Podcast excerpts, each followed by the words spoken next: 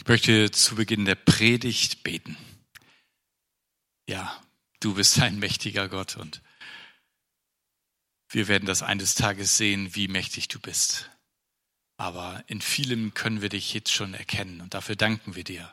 Und wir danken dir, ja, dass du ein Gedächtnis gestiftet hast durch deine Auferstehung und dass wir heute ganz besonders uns darüber freuen dürfen und feiern dürfen, dass du den Tod besiegt hast. Rede jetzt auch zu uns in unsere Herzen hinein durch dein lebendiges Wort. Amen. Alles neu.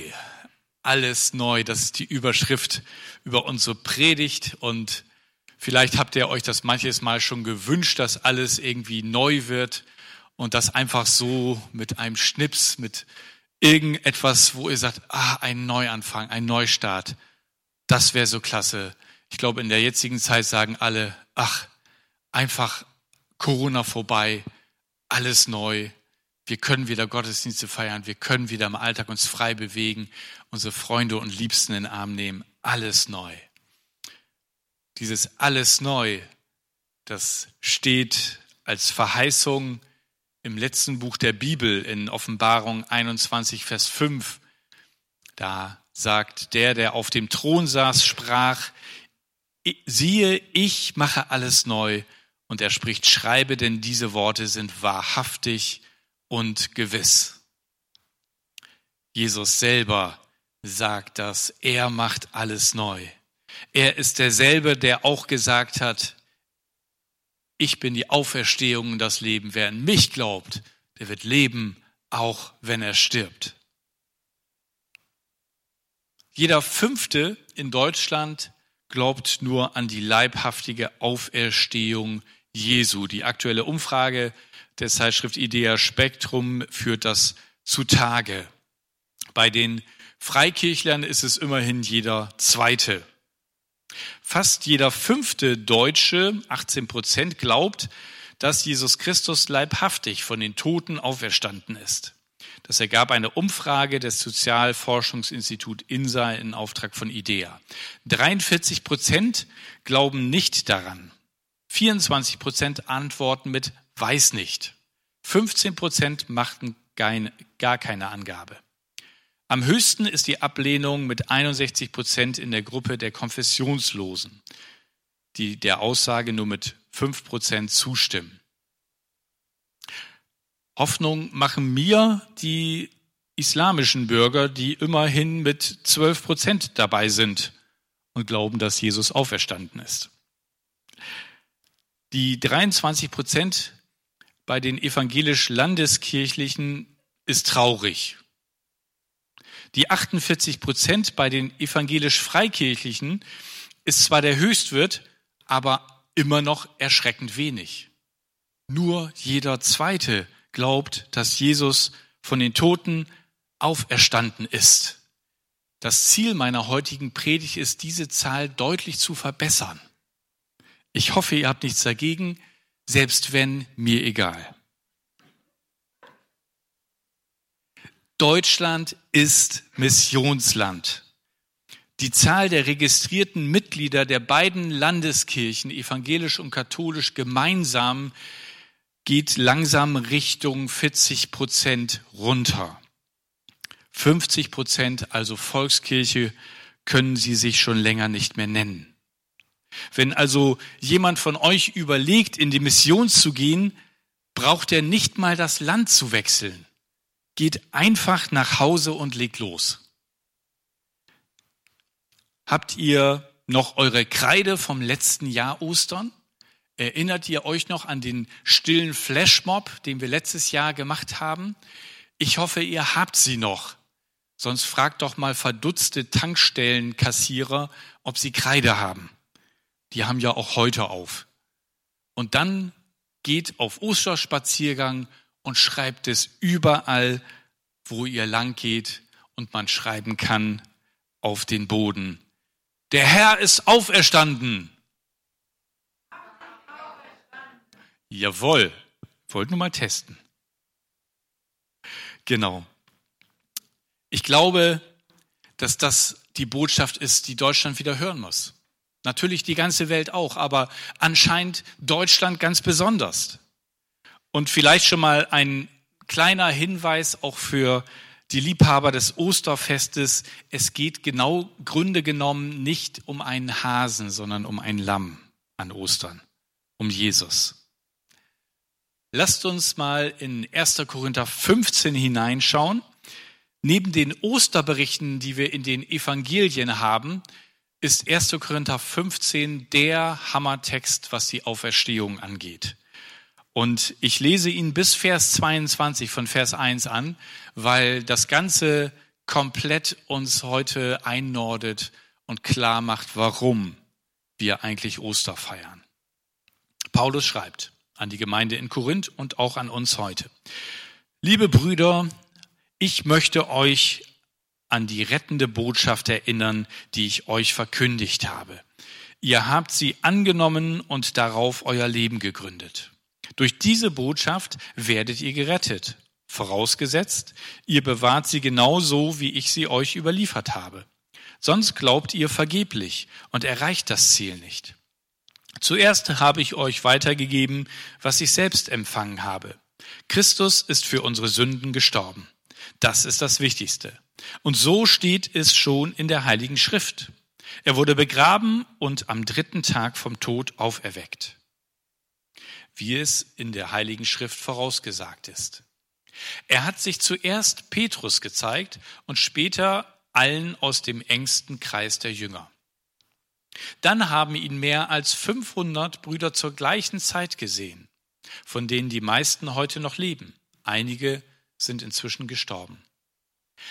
Später ist er Jakobus und schließlich allen Aposteln erschienen. Zuletzt hat er sich auch mir gezeigt, der ich es am wenigsten verdient hatte.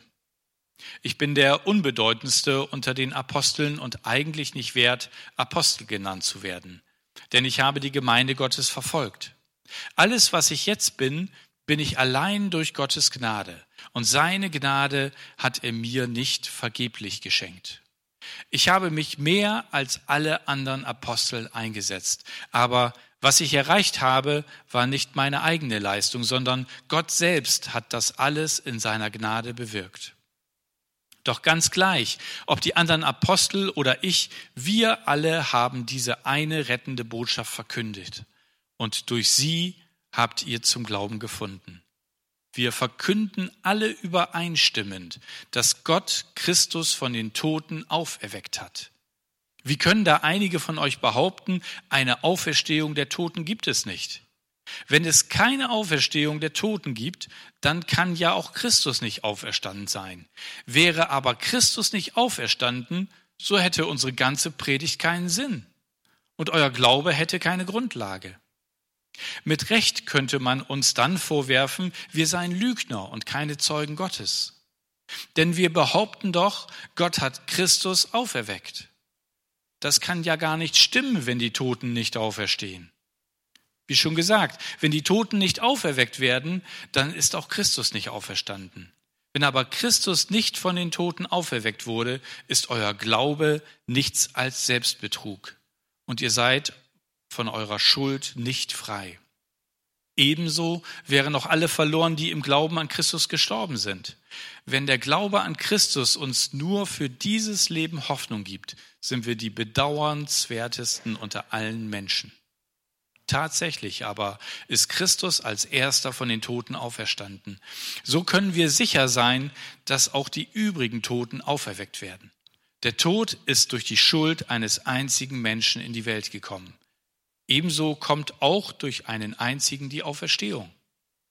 Wir alle müssen sterben, weil wir Nachkommen von Adam sind. Ebenso werden wir alle zu neuem Leben auferweckt, weil wir mit Christus verbunden sind. Der Herr ist auferstanden. Jo, genauso laut nachher in der Stadt. Damit mit diesen Worten, der Herr ist auferstanden, müsste eigentlich jede Tagesschau beginnen. Mit der anschließenden Bemerkung und nun die weiteren Meldungen. Das ist eigentlich die Botschaft, die alles verändert. Das ist das, warum es uns gibt. Paulus schreibt es ganz deutlich in Vers 14, wäre aber Christus nicht auferstanden, so hätte unsere ganze Predigt keinen Sinn und euer Glaube hätte keine Grundlage. Um es ganz deutlich zu sagen, wenn Christus nicht auferstanden wäre, könnte ich an dieser Stelle die Predigt beenden und nach Hause gehen. Ich müsste mich sogar dafür entschuldigen, dass ich euch so viele Jahre Lügen erzählt habe wir müssten die Gemeinde auflösen, das Gebäude verkaufen. Für unsere Kita müssten wir ein neues Konzept uns ausdenken und nicht ein christliches, sondern irgendwas anderes. Ich müsste meinen Beruf aufgeben und einen neuen mir suchen, vielleicht Zimmermann, so als sentimentaler Rückblick an mein einziges Vorbild. Naja, und im Grunde genommen, wenn wir ganz ehrlich sind, müssten wir das mit dem Sonntag auch sein lassen. Den Sonntag feiern wir nämlich, weil er der Auferstehungstag Jesu ist. Wisst ihr, was für eine Unruhe die Christen damals gemacht haben, als sie den Sabbat plötzlich nicht mehr gefeiert haben? Und das, wo die Pharisäer und Schriftgelehrten so drauf geachtet haben, auf einmal war der Sonntag der neue Tag. Also den könnten wir auch gleich canceln und wieder auf den Samstag gehen. Das alles und noch viel mehr hängt da dran wenn wir die Auferstehung Jesu aufgeben. Und darum nochmal, alles hängt da dran und alles macht nur deshalb Sinn, weil Christus auferstanden ist. Und darum muss sich eigentlich auch jeder Pastor und Priester, dessen Kirche geschlossen und verkauft wird, die Frage stellen, habe ich eigentlich den auferstandenen Christus gepredigt? Oder nur einen humanistisch netten Jesus, der uns irgendwie versteht, aber nie den Tod besiegt hat. Paulus sagt es ganz deutlich in Vers 17. Wenn aber Christus nicht von den Toten auferweckt wurde, ist euer Glaube nichts als Selbstbetrug und ihr seid auch von eurer Schuld nicht frei. Denn wenn Christus am Kreuz für unsere Schuld gestorben ist und es ihm nur den Tod gebracht hat, wie sollten wir dann leben? Aber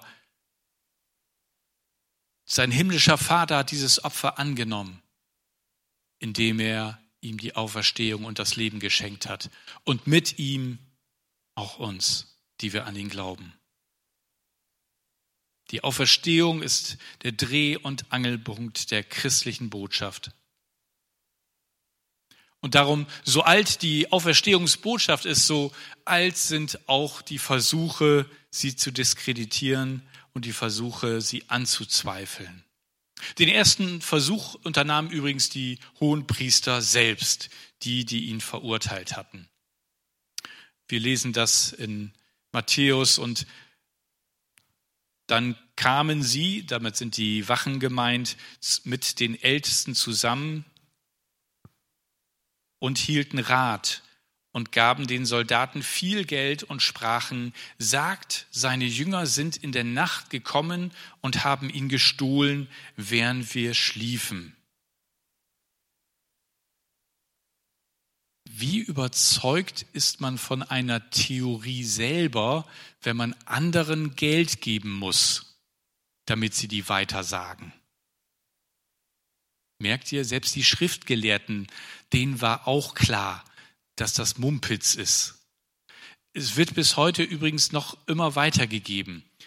Dabei könnte jeder Grundschüler einwenden, wie haben die Soldaten, die schliefen, eigentlich die Jünger gesehen, die den Leichnam Jesu geklaut haben, angeblich. Also nicht besonders überzeugend.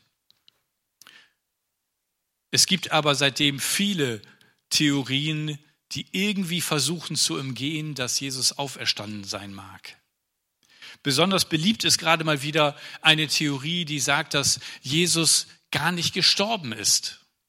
Also er war schon sehr schwer verwundet am Kreuz, aber dieser Lanzenstoß von dem Soldaten, der prüft, geprüft hat, ob Jesus tot ist, und dann sagt er ja, der ist schon tot, dem brauchen wir nicht die Beine brechen der nach der Theorie soll in Wirklichkeit Jesus gerettet haben, weil dadurch, dass ähm, Wasser aus der Lunge ablaufen konnte. Und genau, ich sehe schon unsere Ärztin heftig den Kopf schütteln. Und er dadurch wieder irgendwie Luft gekriegt hat. Ja, und dann haben sie ihn vom Kreuz runtergenommen und irgendwo gesund gepflegt und wussten, ja, sind jetzt alle gegen ihn, also müssen sie ihn verstecken und dann ist er irgendwo verstorben oder so.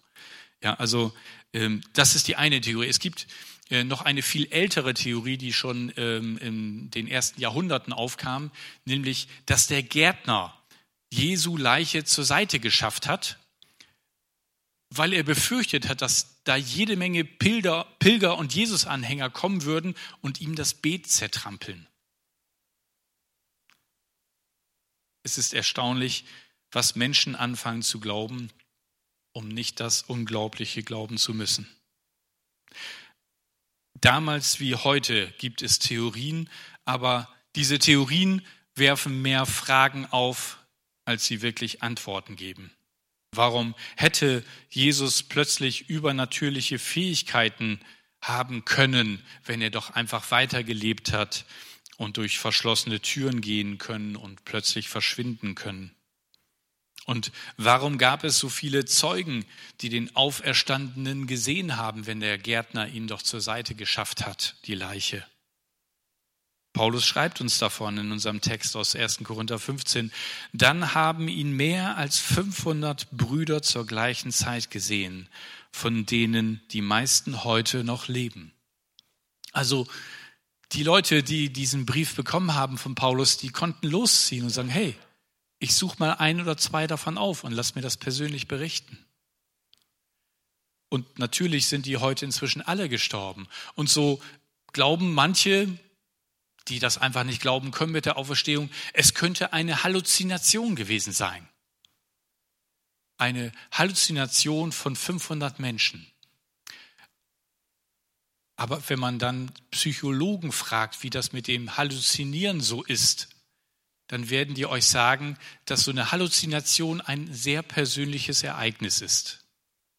Ja? Und halluzinieren in der Gruppe geht nicht. Ja, also schon zwei Leute müssten sich vorher absprechen und einigen, was sie denn gemeinsam halluzinieren wollen. Sonst kommen da schon zwei verschiedene Berichte bei raus. 500 Leute gleichzeitig. Das ist völlig absurd.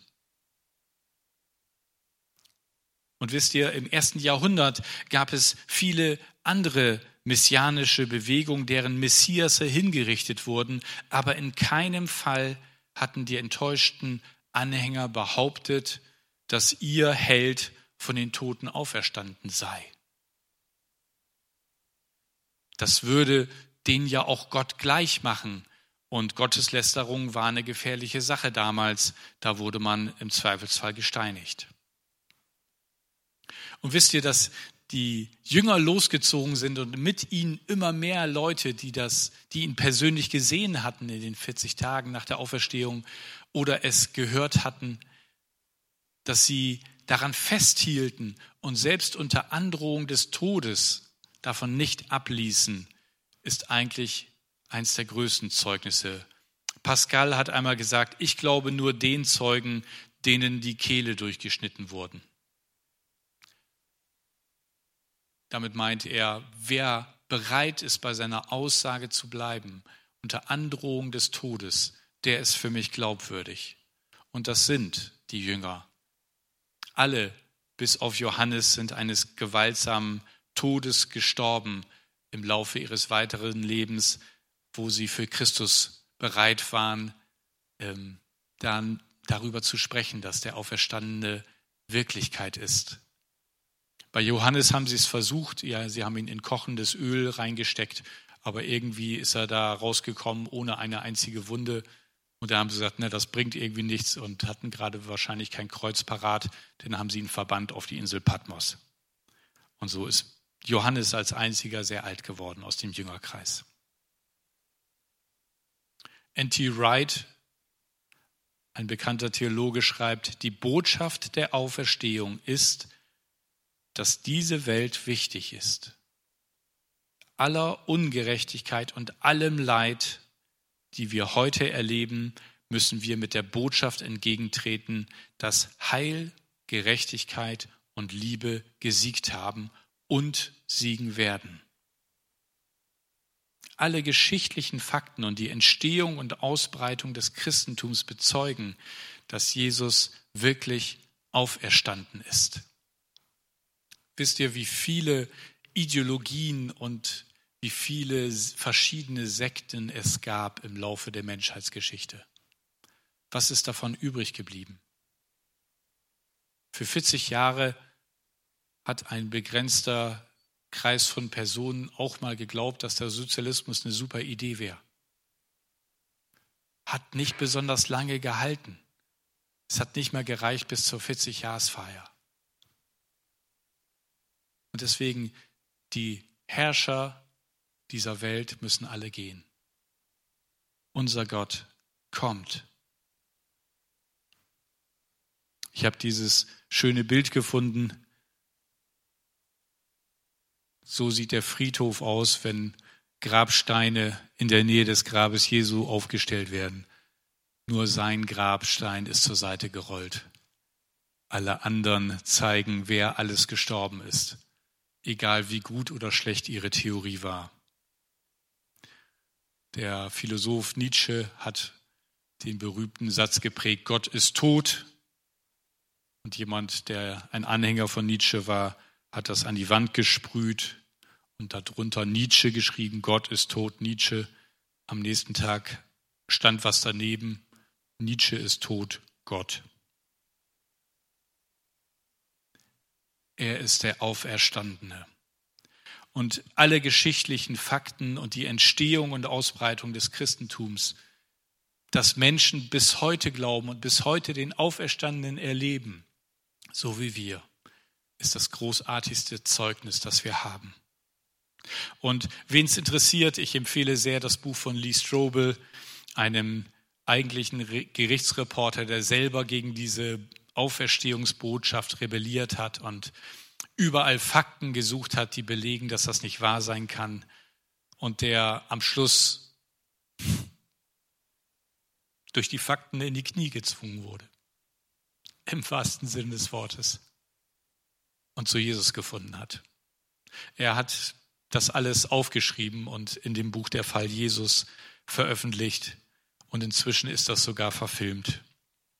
Schaut euch das an und behaltet es nicht für euch. Das ist die Botschaft, die diese Welt braucht, gerade in dieser Zeit. Und von wem sollen sie es hören, wenn nicht von uns? Und ich wünsche mir, dass wir genauso wie Petrus und Johannes sagen in Apostelgeschichte 4,20, wir können es ja nicht lassen, von dem zu reden, was wir gesehen und gehört haben. Meine persönliche Frage an dich ist, wann hast du das letzte Mal die Auferstehungsbotschaft jemandem erzählt? Die Unglaublichkeit dessen, der unser Herr ist. Wir sind in der Verantwortung, es weiterzugeben, damit die Menschen nicht verloren gehen. Und ich weiß nicht, wie es mit dir geht, ob du zu welchen Prozent du gehörst, zu den 48, die sagen, Auferstehung ist doch klar oder nee, an der Stelle habe ich mich zwar nie getraut zu sagen, aber das kann ich mir einfach nicht denken.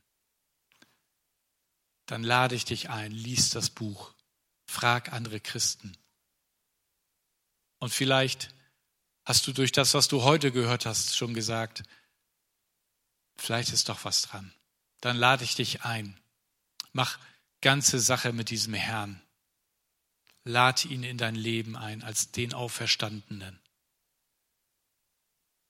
Und das kannst du mit dem folgenden Gebet ganz einfach tun.